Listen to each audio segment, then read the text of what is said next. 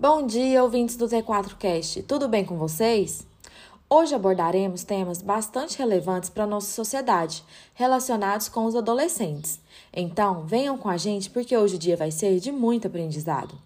No primeiro segmento, teremos uma entrevista com a seguinte temática: Os principais desafios da saúde do adolescente que será realizada pelos acadêmicos de medicina Júlia Martini e Luan Almeida, com a doutora Fernanda de Almeida, graduada em medicina pela Unievangélica, pediatra emergencista com suporte avançado de vida em pediatria pela Sociedade Americana de Cardiologia e reanimação neonatal pela SBP, e que atualmente ela é pediatra no pronto-socorro pediátrico do Hospital Materno Infantil e o GOL, que são centros de saúde públicos.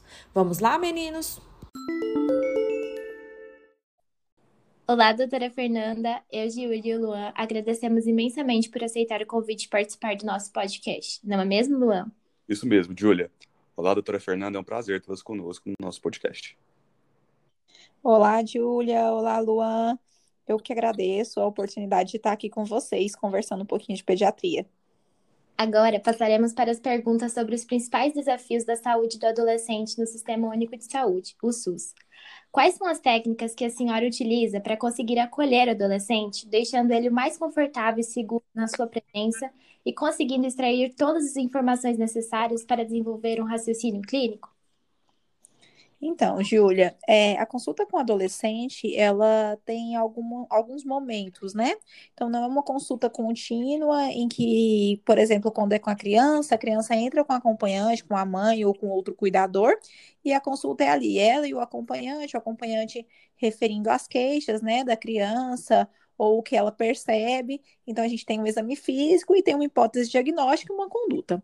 É, com o adolescente, é um pouquinho diferente. Então, o que a gente tenta fazer é utilizar, às vezes, de uma linguagem mais próxima do adolescente, é, direcionar as perguntas ao adolescente, né?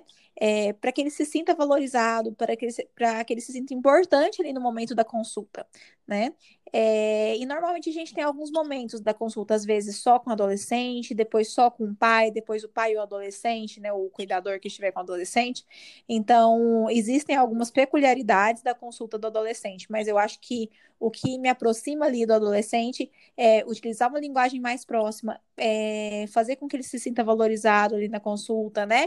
Que ele veja que tem alguém ali que importa com ele, é... E essa questão também de, em alguns momentos, ele poder estar sozinho, às vezes com o pediatra, e ter o pai ali também, depois sozinho com o pediatra, para relatar determinadas coisas que às vezes não é relatado na frente do adolescente, e depois uma, uma, uma, uma consulta ali em conjunto, todos, né? Certo, doutora. E como você conduz o intermédio da coleta de informações entre o adolescente e o seu acompanhante, sendo normalmente a mãe ou outro familiar? É, normalmente existe algumas, algumas questões, assim, às vezes a mãe relata ou, ou o cuidador relata alguma coisa que o adolescente não concorda, né? É, ou ou vice-versa, mas a gente tenta intermediar isso da melhor, da melhor maneira possível. Às vezes, é, o, o próprio cuidador, o pai, a mãe, né, tem um conflito ali com o adolescente, uma dificuldade de resolver, e às vezes a gente, como pediatra, é, tem essa função de fazer esse intermédio, né? É, sempre visando e priorizando o bem-estar e a saúde daquele adolescente. Ótimo. Como a senhora lida com os tabus, tanto em função do adolescente como do acompanhante, em relação às orientações preventivas, principalmente no que diz respeito à sexualidade? Então, é, eu sou pediatra, né? Sou pediatra geral. Existe uma área específica da adolescência, do cuidado com adolescente, que é a ebiatria. Inclusive, hoje é uma área em que há uma subespecialização dentro da pediatria. É, e é aí que a gente vê muito sobre isso, muito sobre adolescente, muito sobre esse cuidado com adolescente, né? Então, existem questões éticas, né, que a gente precisa preocupar e precisa estudar sobre isso. É, por exemplo, gravidez na adolescência, questões de suicídio na adolescência, é, métodos contraceptivos na adolescência. Então, tudo isso tem uma questão ética envolvida, né? Então, a gente tem que avaliar é, se aquele adolescente o risco que ele corre se eu omitir aquele fato ali que ele me trouxe, né, para a família. Existe algum risco, né? Então é isso que eu tenho que pesar, que eu tenho que entender melhor. Existe um manual da Sociedade Brasileira de Pediatria sobre é, a consulta do adolescente. E lá a gente consegue encontrar, eu até recomendo esse material, diversas orientações quanto a isso, né? Quanto a essas situações que são tabus.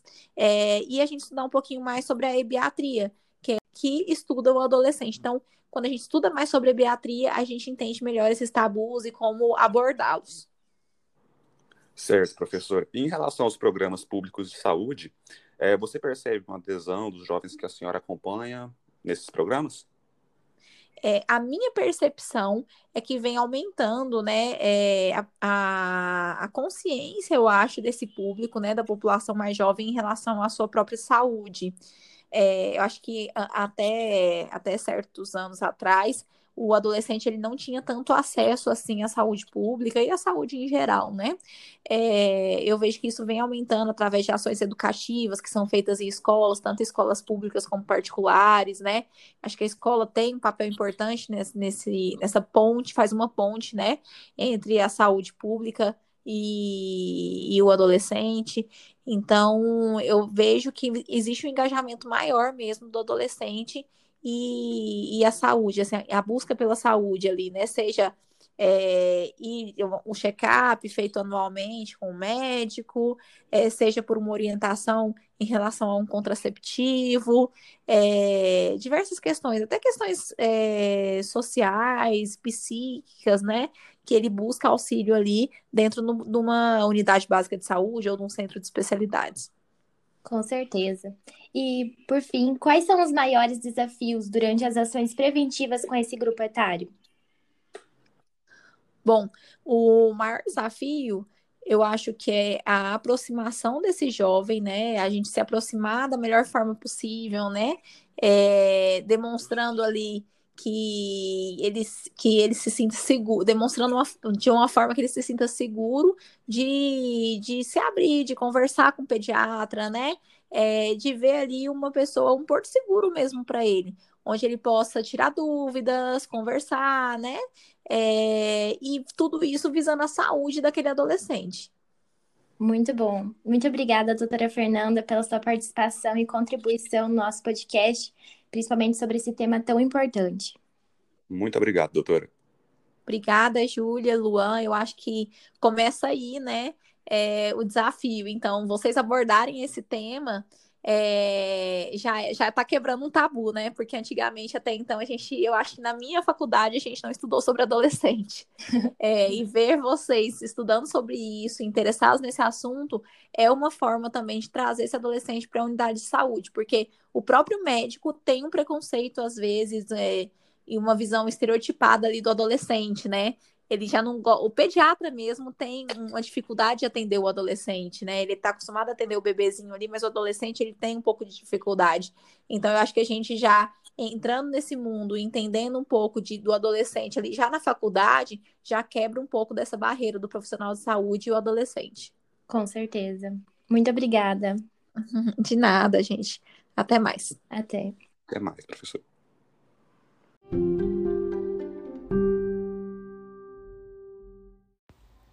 Que entrevista maravilhosa, não é mesmo, pessoal?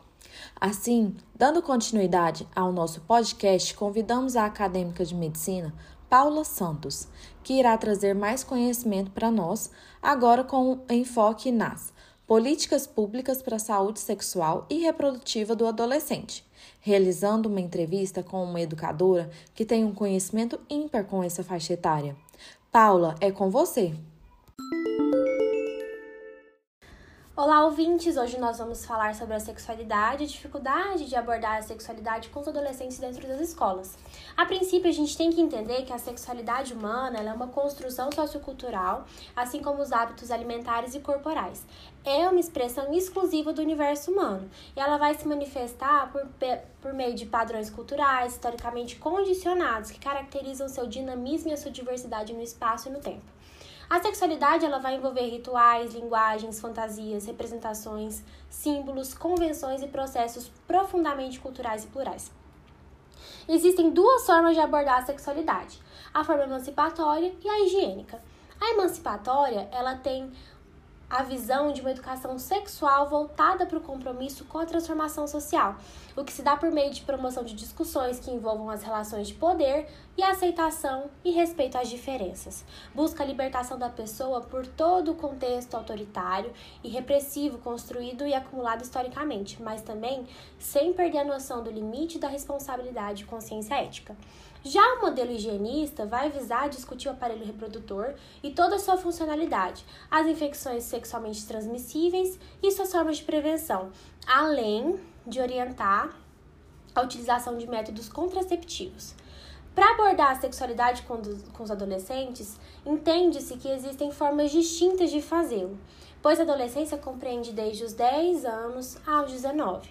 Portanto, a abordagem para o grupo de 10 anos deve ser feita de forma diferente da abordagem que é feita com o grupo de 15, 17, 19, 13 anos, porque as mentalidades são diferentes, as etapas vividas também são diferentes. Quais seriam as dificuldades dos professores para trabalhar esse tema em sala de aula? Para nos ajudar a entender essa situação, trouxemos uma convidada especial. A professora de Ciclé, graduada em Ciências Biológicas pela Universidade Católica de Goiás, é especialista em Educação Ambiental e possui mestrado em Biologia Celular e Molecular. Lecionou por 14 anos para diferentes faixas etárias ao longo de sua carreira. Muito obrigada por aceitar nosso convite, Odi. De nada, estou à disposição. Vamos começar? Podemos. Então tá bom. Primeira pergunta. Na escola que você leciona, educação sexual está presente na grade escolar? Sim, está presente, mas não como uma disciplina específica, né? O que nós temos aproximadamente é um capítulo uh, na parte de ciências, quando você está lecionando a parte de anatomia dos órgãos reprodutores, masculino e feminino. Então, a gente tem uma parte, aproximadamente um capítulo, em que você é, aborda esse assunto, mas não de forma contínua, não é uma disciplina contínua que você está sempre estudando sobre esses pontos, não. Entendi. O que você entende por educação sexual? Então, educação sexual para mim é você transmitir informações de forma coesa, de forma clara, a fim de você orientar os seus alunos a eles estarem aptos a tomarem decisões sobre a sua educação sexual, vamos dizer assim, sua orientação sexual também. Então, você é, transmite informações, eles constituem uma rede conceitual, depois eles adquirem conhecimento sobre isso, e aí se tornam aptos, ou não, né, a tomarem suas decisões, formarem opiniões e, e, e fazerem escolhas. Então, educação sexual para mim é isso, você direcionar os seus alunos a estarem aptos a, a decidir sobre esse tema. Entendi. Você sabe qual a diferença entre sexualidade emancipatória e sexualidade higiênica? Então, eu entendo que a história seria aquela educação voltada exatamente a isso que eu falei, a orientar o aluno a, a transmitir para ele informações em que ele possa decidir sobre a sua orientação sexual, sobre o seu qual período em que ele é, deseja iniciar as suas, a sua fase sexual, vamos dizer assim, né? Enquanto que a sexualidade higiênica estaria voltada mais para cuidados pessoais com o corpo, com os órgãos sexuais, é, como manter-se prevenindo doenças, seria mais isso. Entendi. Você é a favor da educação sexual nas escolas? Sim, claro, mas não como é dado hoje. Sou a favor, acho que é super importante, mas é, eu penso que hoje é dado uma. Então, são, são, é um assunto muito relevante para ser citado e dado uma ênfase muito pequena. Entendi. Qual o maior empecilho, na sua opinião, para a inserção dessa matéria na grade curricular? Eita, essa é complicada, hein, Paulo? Eu penso que o que uma das existem muitas muitas coisas que dificultam, né? a inserção dessa, dessa matéria. E uma das coisas que eu acho é a questão de tabus, o que vai ser ensinado, né? Como vai ser ensinado. Porque se você pensar, é, quando você vai passar informações para o aluno em sala de aula, ainda mais com esses temas, você tem que pensar em questão de, de princípios. Quais os princípios que regem a sua vida? Existem vários tipos de princípios e na nossa sociedade tem, tem famílias, por exemplo, que não têm princípios. Algumas têm princípios cristãos, outras não. E o que a gente percebe hoje na educação, assim como um todo, eu vejo uma unilateralidade pautada em excessos, tanto é, de um lado muito libertino, ou então de um lado muito, com muitas restrições. Então, o que acontece? Nós temos hoje muitos tabus, não é? Que dificultam você levar na sala de aula informações claras para os seus alunos. E também existem é, muitas correntes de pensamento que são muito libertinas. Então, eu gostaria de ver na educação é, propostas de orientação sexual em sala de aula de forma mais equilibrada, sabe? Em que ah, os alunos pudessem realmente poder escolher o que eles iriam decidir sobre suas vidas sexuais sem ter excessos. E hoje eu acho que encontrar esse equilíbrio, inclusive é, no, nos produtores das cartilhas, né, do material que a gente encontra para lecionar, sobre esse tema, esse equilíbrio. Eu acho difícil encontrar isso. Então, muitas vezes você tem que lidar aí em sala de aula com, com tabus e também até muitos pais que se assustam quando você fala do tema. Nossa, como você está falando so, sobre isso com meu filho e tal?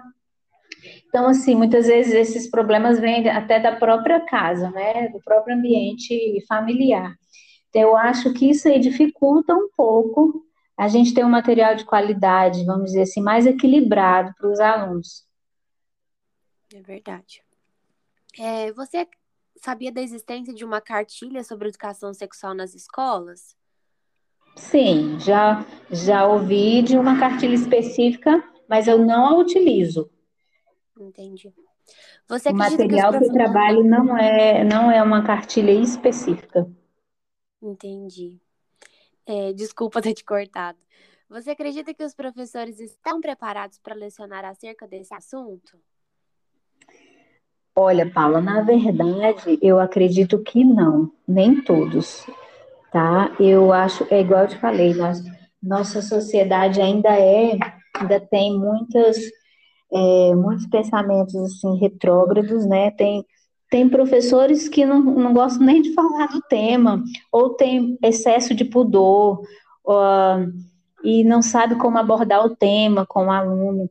Hoje, o adolescente, especificamente falando, né, nessa faixa etária aí do, do sétimo ano, eles estão ávidos por informações, eles querem saber, sem pudor mesmo, o que, que é, para que serve, como faz, é certo ou errado, e muitos professores têm vergonha de falar, né? É, e o que que, o que que eu penso? Eu penso que não há um preparo detalhado sobre isso. Deveria ter mais, é, é, mais treinamentos, mais é, leitura a respeito, para que ficasse uma coisa mais clara, aulas com bastante diálogo, uh, você pode perguntar o que você quiser, por exemplo, vou te responder o que você me perguntar. Então, eu acho que ainda falta preparo. Entendi. E o que, que você para que essa matéria fosse implementada nas escolas? Um treinamento? Ah, sim, treinamento, com certeza. Treinamento, com certeza. Como que eu vou ensinar algo que nem eu sei direito? Ou então tenho dúvidas a respeito, não tenho um posicionamento específico. Então, eu penso que treinamentos, leitura, ah, é, bate-papos a respeito do, do assunto, ah, bastante conversas né, com, com adolescentes também, para saber quais as dúvidas. É, muitas vezes o, o universo dele não é o mesmo de um adulto. Então, às vezes, dificulta a comunicação Às vezes tem escolas que colocam um professor de bem assim já bem antigo para lecionar educação sexual para uma garotada aí que está o tempo inteiro na internet, assistindo malhação, e, e, já tem, na verdade, muitos uma opinião formada a respeito do assunto. Então, muitas vezes é até conflitante, né? Eles não vão aceitar o que o professor vai falar. Então, eu, eu penso que treinamentos é, são essenciais para que possa ser quebrada essa barreira, que eu penso que ainda existe aí entre professor e aluno. Eu concordo. Então foram essas as perguntas que eu tinha para fazer para você. Muito obrigada pela sua participação, por, por, a senhora ter exposto a sua opinião para a gente, é muito importante. E é isso. Tá bom, querida, obrigada. Espero ter contribuído de alguma forma. Tá bom? Sim. Muito obrigada. Um abraço. De nada. Tchau, tchau.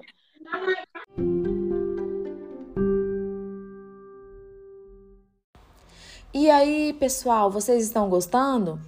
Bom, para finalizar o nosso bate-papo de hoje, a aluna de medicina Natália Garcia irá falar um pouquinho para a gente como está sendo esse cenário de pandemia da Covid-19 para os adolescentes.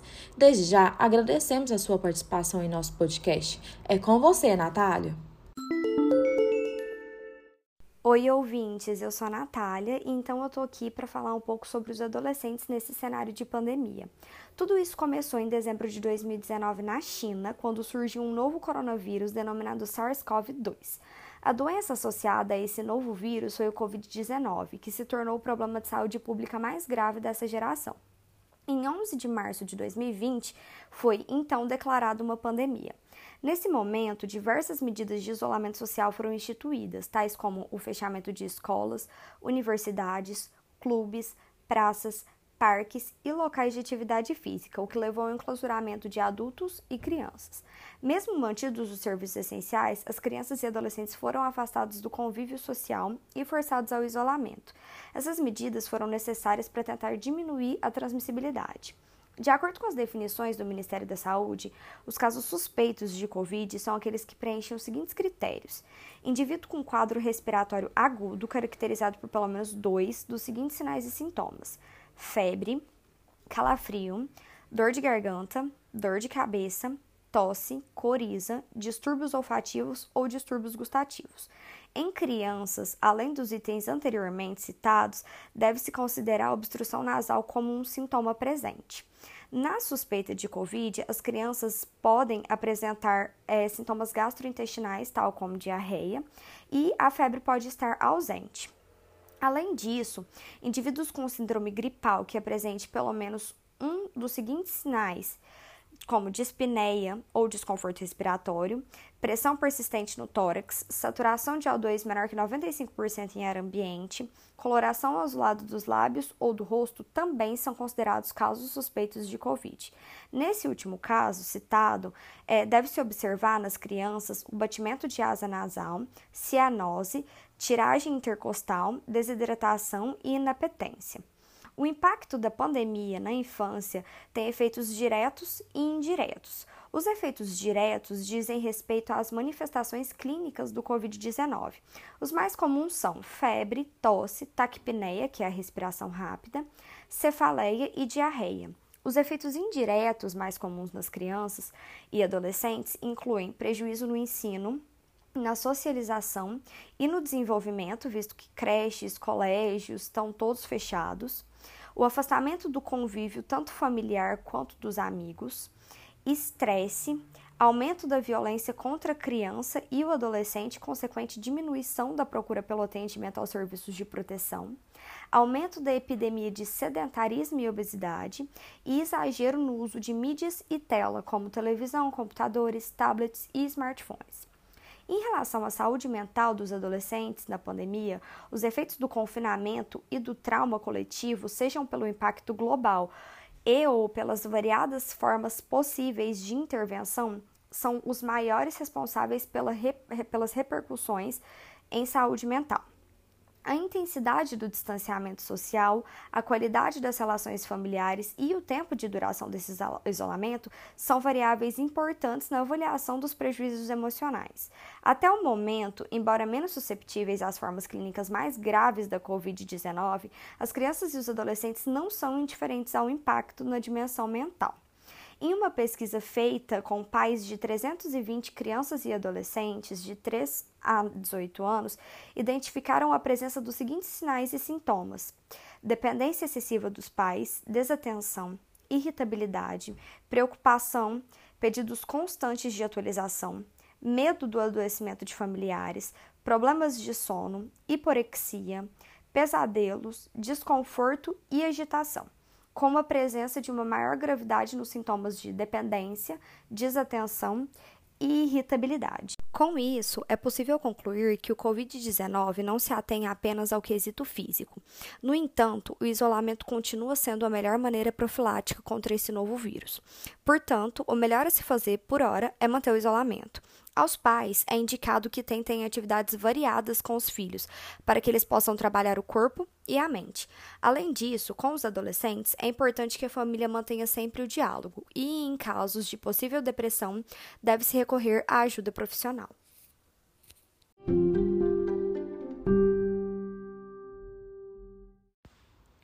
E aí, ouvintes, vocês gostaram? Bom, queremos agradecer a todos os participantes do nosso bate-papo de hoje e chega ao fim mais um encontro do T4 Cast. Até a próxima, pessoal!